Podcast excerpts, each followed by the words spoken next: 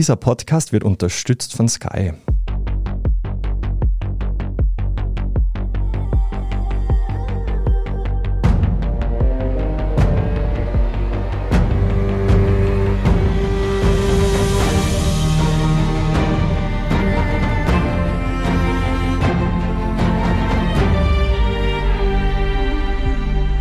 Ich bin Doris Prisching. Und mein Name ist Michael Steingruber und in der heutigen Folge von Serienreif begeben wir uns in eine andere Dimension, die Schattenwelt des Örtchens Hawkins.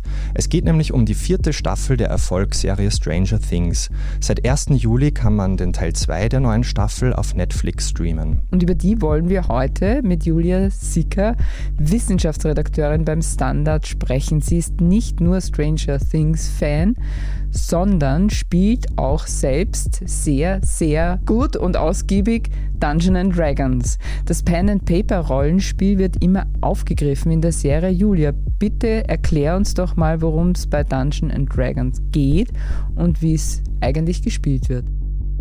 Hi, ja, bei Pen and Paper Rollenspielen generell handelt es sich quasi um eine Mischung aus Brettspiel und gemeinsamem Erzählen. Und in der Serie wird das klassische Pen-and-Paper-Regelsystem gespielt, das es seit 1974 gibt, D&D oder eben Dungeons and Dragons. Übersetzt heißt das so viel wie Kerker und Drachen. Also das zeigt schon mal, dass es so Richtung Fantasy geht, wenn Drachen vorkommen. Und es gibt unter den Spielenden immer eine Person, die die Spielleitung übernimmt. Das ist in Stranger Things gleich in der allerersten Folge der ersten Staffel Mike und jetzt in der vierten Staffel Eddie.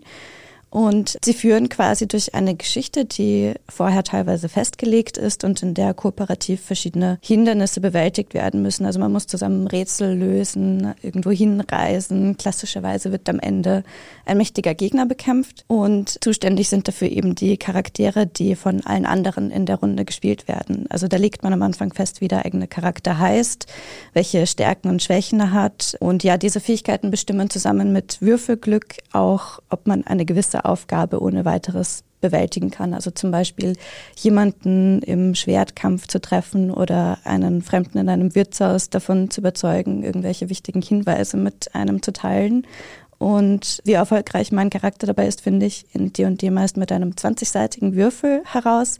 Und wenn ich eine 1 würfel, dann kann auch die beste Waffe und die charmanteste Anrede meistens nicht so viel helfen und ich scheitere trotzdem. Aber wenn ich eine 20 würfle, dann kann ich auch als Schwertkampfanfängerin eben das Glück haben, einen perfekten Treffer zu landen. Aber wann ist es aus? Wenn das Abenteuer zu Ende ist. Also wenn zum Beispiel irgendwie ein bestimmter Gegner gekillt werden konnte. Das ist ein gutes Stichwort, warum wir das jetzt eigentlich hier vorab erklären dieser mächtige Gegner, nämlich die neue Staffel hat einen neuen Bösewicht. Er heißt Wegner, benannt nach einer Dungeons and Dragons oder D&D, wie man das in der Szene nennt, Figur. Und die lernen wir in der ersten Folge gleich kennen, während einer Partie Dungeons and Dragons. Wo liegen denn die Parallelen zum Serienantagonisten? Also tatsächlich gibt es da einige Parallelen zwischen der Figur in der Serie und im Spiel. Von einigen wird Wegner in D&D auch zu den ikonischen Gegnern gezählt. Und da geht es jetzt schon so ein bisschen in Richtung Spoilern, wenn ich jetzt die Figuren vergleiche. Also wenn man jetzt die Serie noch nicht geschaut hat, vielleicht. Du musst gar keine Sorge haben. Okay. Ja, also wir können spoilern hier, ja. gehen davon aus, dass alle, die jetzt zuhören, die Serie gesehen haben, alle, die sie noch nicht gesehen haben, die laden wir herzlich dazu ein, das zu tun und unbedingt später wiederzukommen. Aber wir sprechen hier über Inhalte und insofern ist es total okay, wenn du dir überhaupt kein Blatt vor den Mund nimmst. Alles klar. Ja, also eben beide Figuren waren erst Menschen mit besonderen übersinnlichen Fähigkeiten und sind dann zu mächtigen Untoten geworden. In D&D kommt Wegner eigentlich erst so ab den 90er Jahren richtig ins Spiel und er ist eben ein Zauberer, der auch in die Gedankenwelt von anderen eindringen kann und sie manipulieren kann und der entwickelt sich dann auch zu seiner bösartigen Gottheit, die man dann bekämpfen muss. Und ja, es gibt so ein paar optische Sachen, die jetzt vielleicht nicht so gut zu dem Spielcharakter passen. Also da schaut er eigentlich eher wie so eine vertrocknete Leiche aus. Und was auch ganz interessant ist, ist, dass ihm eben die linke Hand und das linke Auge fehlen. Und das sieht man aber auch so ein bisschen im Charakterdesign in der Serie, dass Wegner auch so eine überlange linke Hand hat, mit der er seine Opfer eben letztendlich dann auch umbringt. Und in der Serie schaut Wegner eben schon mit seinen Tentakeln eher so glitschig aus und erinnert auch an den Night King aus Game of Thrones total. Also total. ich glaube, das ist Stimmt. mit eingeflossen in das Design. Mhm.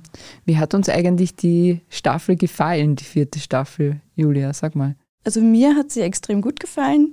Ich finde, dass die Serie da auch in diesem Schema von mit dem viele Serien ein Problem haben, dass die erste Staffel sehr gut ist und es danach eigentlich permanent bergab geht, dass sie da so gar nicht reinfällt und die vierte Staffel extrem stark war. Für viele, glaube ich, auch die beste Staffel der Serie.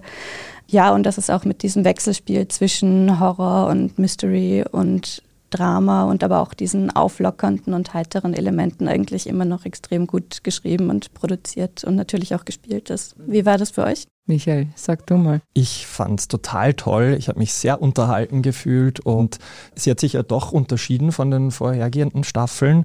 Das fand ich ganz toll. Für mich hätte es das offene Ende nicht gebraucht. Ich dachte, man kann die Serie jetzt beenden nach der vierten Staffel. Aber umso besser. Hey, es gibt eine neue.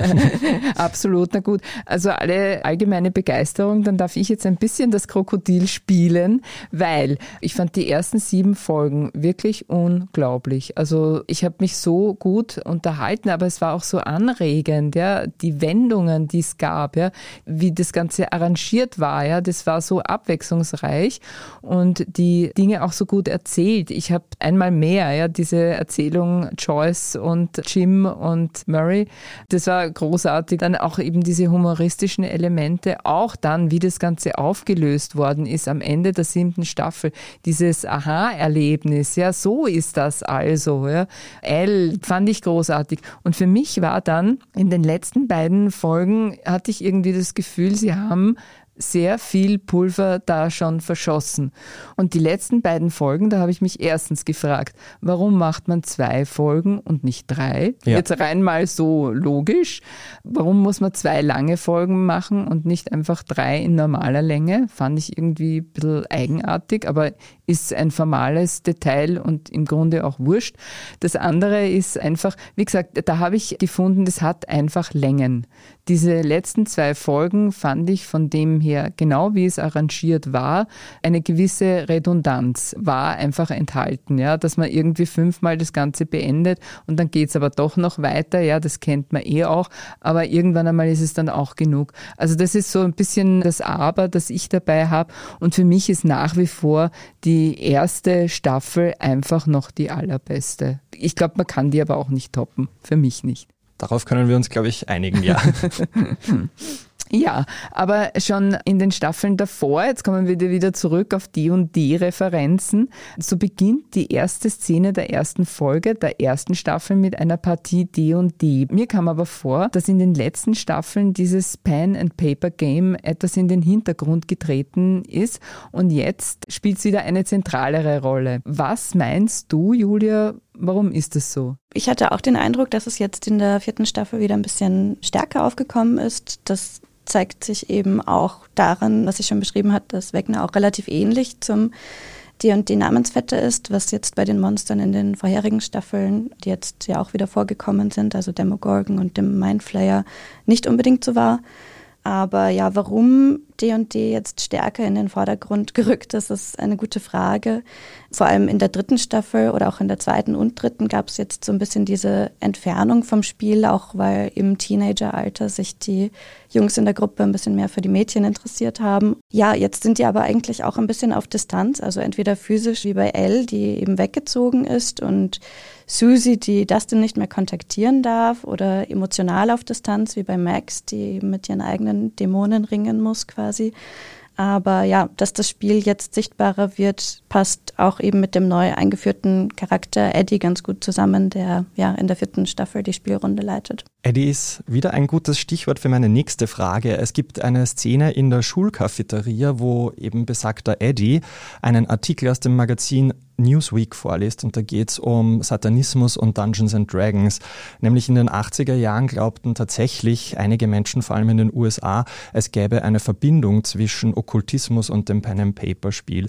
Sind dir solche Verschwörungserzählungen auch schon mal untergekommen? Also ich persönlich wurde jetzt noch nicht mit ähm, solchen Vorwürfen konfrontiert, aber ja, gerade in konservativen Kreisen in den USA ist sowas durchaus üblich, wenn es generell um Medien und Hobbys geht, in denen auch nur über Zauberei gesprochen wird. Das war auch bei den Harry Potter Büchern zum Beispiel so, dass es da eben Proteste gab. Ja, seit den 80ern hat sich aber auch viel verändert. Also verschiedene Fantasy-Welten wie eben Herr der Ringe, Harry Potter, Game of Thrones sind schon viel stärker im Mainstream angekommen. Und wenn Menschen mehr Anknüpfungspunkte zu etwas haben, dann sind sie wahrscheinlich auch weniger anfällig für entsprechende Verschwörungserzählungen.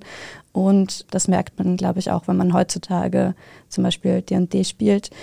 Wie man auch in der Serie sieht, D&D hat jetzt nichts mit irgendwelchen Opferritualen zu tun. Also das Einzige, was jetzt in meinen Gruppen regelmäßig rituell mehr oder weniger geopfert wird, ist irgendwie Knabberkram oder Süßzeug. ja. Und die Zeit, die ja. drauf geht, wenn man das spielt. Wo ist denn die Darstellung von D und D in der Serie weit weg von der Realität? Also ich finde, dass die Serie das eigentlich schon ganz gut darstellt. Man merkt auch, dass die Serienmacher sich da ganz gut auskennen und das auch selber gespielt haben oder spielen. Wobei eben hauptsächlich Spielszenen gezeigt werden, in denen es um Kämpfe geht. Also das ist für viele Gruppen auch ein wichtiger Teil von einem Abenteuer, aber jetzt nicht nur das Einzige, worum es geht. Also wie ich schon erwähnt habe, es geht darum, irgendwelche Rätsel, die man lösen muss oder dass man sich irgendwie in der Wildnis durchschlagen kann und ja, ganz viele unterschiedliche Punkte. Und es ist auch nicht bei jeder Rollenspielgruppe so, dass sie jetzt irgendwie ihr eigenes Merch haben oder irgendwie diese Gruppen-T-Shirts, die es in Stranger Things gibt in der letzten Staffel. Genau, die Gruppe nennt sich ja Hellfire Club und im Styling bedienen sich die ja sehr vielen Codes der Rockszene der 80er Jahre, also lange Haare, enge Jeans und Lederjacken. Ich habe mich gefragt, Gibt es da wirklich Schnittmengen zwischen diesen Subkulturen oder ist es vielleicht eine Hommage an die Nerds, weil irgendwie so das Klischee besagt ja jetzt nicht wirklich, dass Dungeons and Dragons extrem cool ist? Also ich würde sagen, es gibt da schon eine Schnittmenge. Ich kenne einige Leute, die sich halt für Pen Paper Rollenspiel und auch für Fantasy und Sci-Fi Literatur und Serien interessieren und halt auch zum Beispiel eben Rock und Metal hören oder auf Mittelalter-Festivals gehen. Und in Stranger Things wird das natürlich auch ein bisschen überspitzt dargestellt, also dass in der Rollenspielklicke an der Schule noch eher die Außenseiter zu finden sind und deswegen werden sie wahrscheinlich auch optisch so hervorgehoben im Vergleich zu den Jocks, die jetzt Basketball spielen oder auf Partys gehen oder auch den Leuten aus der Schulband. Ich denke aber, dass Pen and Paper früher noch mehr ein Ding von vor allem männlichen Nerds im Teenageralter war, die halt davon erfahren haben und sich dafür begeistert haben. In den vergangenen Jahren ist das Spiel aber wieder populärer geworden und mittlerweile interessiert das auch eine größere und diversere Bandbreite an Menschen. Das ist vielleicht auch ein bisschen vergleichbar mit Videospielen und ja, auch diejenigen, die vielleicht in den 80ern selbst gespielt haben, spielen das heute teilweise mit ihren Kindern und Partnerinnen, Partnern. Und was sich vielleicht auch ein bisschen verändert hat, ist, dass eine gewisse Nerdiness und Geekiness heutzutage auch nicht mehr so automatisch bedeutet, dass man eher uncool ist. Da würde ich mich auch Eddie anschließen, der das in der Serie treffend formuliert. Also erzwungene Konformität bringt die Kinder um und ist das wahre Monster. Da haben ja Serien auch sehr viel dazu beigetragen, dass der Nerd oder das Nerdiness sozusagen zu adeln in gewisser Weise. Nicht? Ja, total. Ja, dann würde ich sagen, wir machen eine kurze Pause. Bleiben Sie dran. Wir sind gleich zurück und sprechen über jugendliche Selbstzweifel, Metallica und natürlich das Staffelfinale. One, two, three. Mehr Action. Mehr Nervenkitzel. Mehr Emotionen. Die besten Geschichten an einem Ort erlebst du nur bei Sky. Mit unseren neuesten Sky Originals und preisgekrönten internationalen Serien. Sky, wo Serien zu Hause sind. Der Bösewicht Wegner zieht ja seine Opfer in den Bann, indem er sie mit inneren Konflikten und eigenen Verfehlungen konfrontiert. Und auch die Hauptfigur Eleven oder L genannt, stellt sich ja die Frage, ob sie nun eine Heldin oder eher ein Monster sei.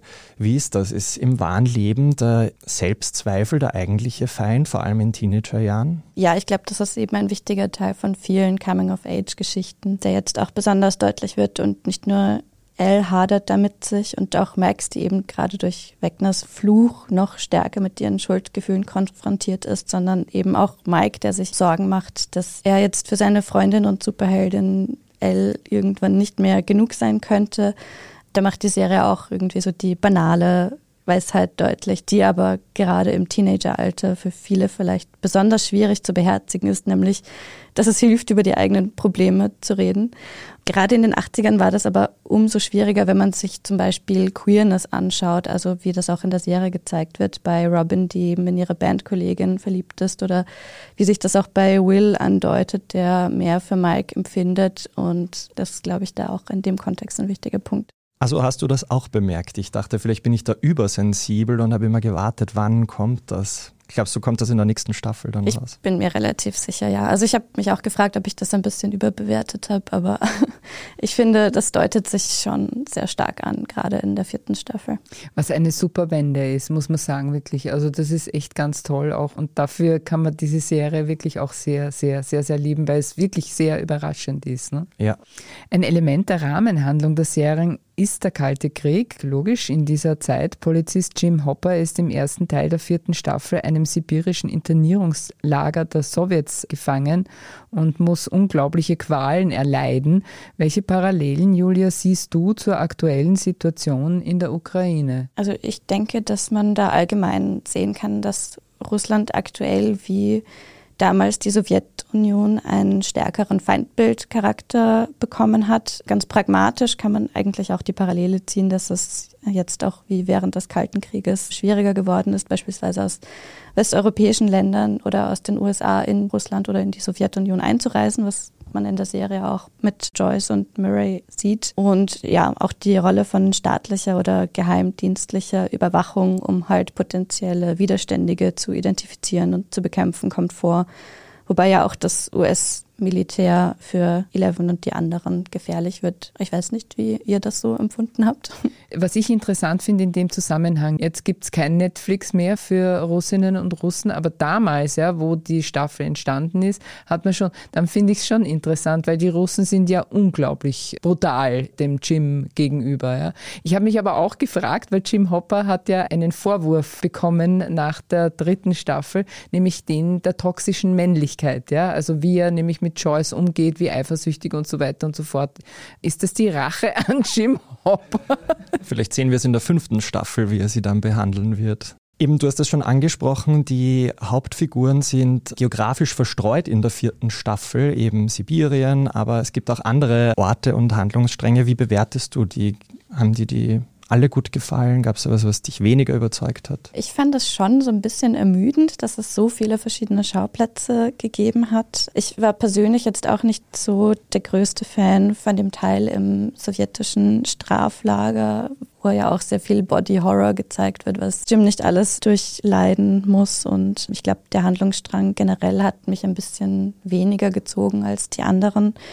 Und da war jetzt auch im Finale dieses Aushelfen im Kampf gegen Wegner für mich am unplausibelsten oder am wenigsten verwoben mit den anderen mhm. Teilen der Geschichte. Dafür habe ich mich gefreut, dass mit dem Charakter Dimitri auch Jacques Regard aus Game of Thrones wieder zurückgekommen ist, mehr oder weniger. Ja, und trotz der vielen Schauplatzwechsel kennt man sich eigentlich trotzdem mit den alten und neuen Charakteren eigentlich immer sehr gut aus, worum es gerade geht. Und dabei hilft wahrscheinlich auch, dass ähm, einige Figuren eher stereotyp gezeichnet sind, wie jetzt der Kiffer Argyle zum Beispiel, der neu dazugekommen ist. Aber trotzdem kann man auch die Figuren eigentlich gut und schnell ins Herz schließen, weil sie trotzdem irgendwie so eine Authentizität mit transportieren. Also Sie sind einfach urwitzig, oder? Und ich glaube, das sind einfach so diese Stellfiguren, die es halt irgendwo braucht, damit man eben den Humor in gewisser Weise gut anwenden kann, nicht? Doris, du hast ja vorhin gesagt, dich hat der Teil 2 der Staffel mit den langen Folgen nicht so überzeugt. Du hättest mehrere daraus gemacht. Julia, wie siehst du denn das? Sind eineinhalb oder zweieinhalb Stunden pro Folge zu lange für eine Serie? Also mich hat eigentlich mehr irritiert, dass eben die letzten Folgen nochmal ein verspätetes Erscheinungsdatum bekommen haben. Und man bekommt auch den Eindruck, dass Filme immer mehr so in Serienform gedacht werden, aber auch Serienepisoden einfach auch Filmlänge und Überlänge bekommen und das so ein bisschen verfließt. Aber ja, wenn das für die Macher, Macherinnen inhaltlich besser passt, auch die letzte Folge nicht nochmal in zwei Einzelfolgen zu zersägen, denke ich mir auch, wieso eigentlich nicht. Also gerade beim Streaming hat man eh die Möglichkeit zu pausieren, wenn man das möchte. Und wenn man sowieso beim Binge-Watchen ist, dann habe ich jetzt für mich auch nicht gemerkt, dass das jetzt so wahnsinnig aufgefallen wäre. Zum großen Finale rüsten sich die Protagonisten für den Kampf gegen Wegner, bewaffnen sich, schmieden einen Schlachtplan. Ist die letzte Folge wie eine Partie D und D aufgebaut? Also generell kann man das nicht beantworten, weil einzelne Partien ganz unterschiedlich verlaufen können. Aber da sind auf jeden Fall einige Elemente aufgetaucht, die ganz stark auf die und die hinweisen.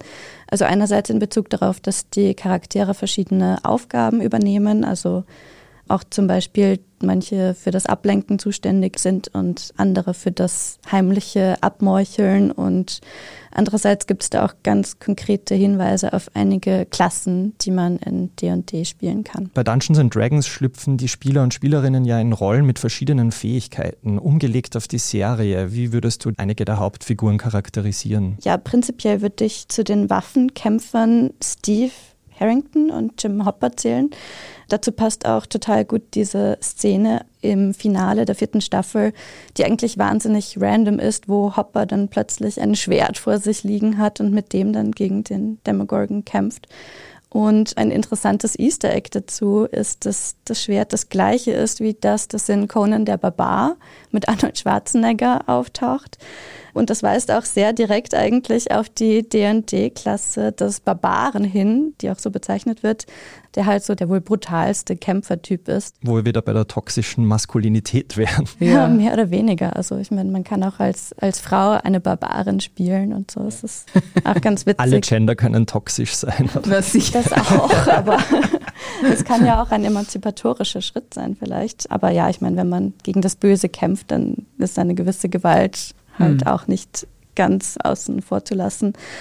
Ja, und ohne Eleven geht dem Kampf gegen die Monster aus dem Upside Down natürlich sowieso gar nichts, wobei sie eben übersinnliche Kräfte dafür nutzt und sogar Menschen wiederbeleben kann, wie wir gesehen haben. Also würde sie quasi in eine Magieklasse fallen in D&D, mhm. zum Beispiel eine sogenannte Klerikerin, so wird das bezeichnet, die quasi durch göttliche Intervention zaubert. Und Will, der selber auch ein Magier als D&D-Charakter spielt, geht auch so ein bisschen in die Richtung, weil er ja auch immer wieder diese enge Verbindung zu den Wesen im Upside Down hat. Mike wird als das Herz bezeichnet und dass er sie zusammenhält, aber da finde ich das schon ein bisschen schwieriger, ihn jetzt in eine dezidierte Kategorie zu stecken, so wie auch Nancy, die immer wieder den Ton angibt und wahnsinnig gute Recherchefähigkeiten hat und jetzt offenbar auch mit der abgesägten Schrotflinte treffsicher ist. Und was sich auch ganz deutlich zeigt, ist, dass zu Dustin und Eddie auf jeden Fall die Klasse des Baden passt. Die sind quasi dafür zuständig, durch Charisma, Musik und motivierende Worte die Moral einer Gruppe hochzuhalten oder für Ablenkungsmanöver zu sorgen.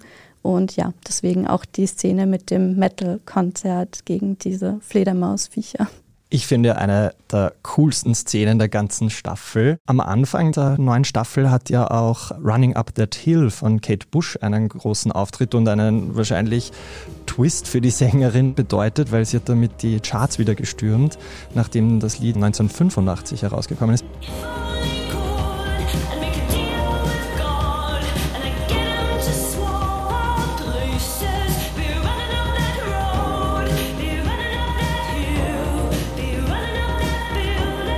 Glaubst du mit Metallica und Master of Puppets, eben das Lied, das Eddie da spielt im Upside Down, wird das gleiche passieren? Das könnte ich mir schon vorstellen. Also ich fand es auch auf jeden Fall sehr badass und ein ikonisches Highlight im Staffelfinale. Ich glaube, mindestens kurzfristig trendet das Lied jetzt auch schon auf Spotify. Vielleicht spielt da aber auch so die Lied Länge und das Genre eine gewisse Rolle. Also Master of Puppets ist ja zum Beispiel auch achteinhalb Minuten lang und das ist jetzt auch nicht gerade knackig, aber vielleicht wird das auch irgendwie TikTok-mäßig über Sequenzen ein bisschen durchs Dach gehen. Dann würde ich sagen, danke, liebe Julia. Danke euch. Das war's mit Serienreif. Wenn Ihnen dieser Podcast gefallen hat, freuen wir uns über eine 5-Sterne-Bewertung. Und damit Sie keine Folge verpassen, abonnieren Sie uns bei Apple Podcast, Spotify oder wo auch immer Sie Ihre Podcasts hören. Wir danken Margit Ehrenhöfer an den Reglern und Ihnen fürs Zuhören. Bis zum nächsten Mal und frohes Schauen. Bye, bye. Bye, bye. Tschüss.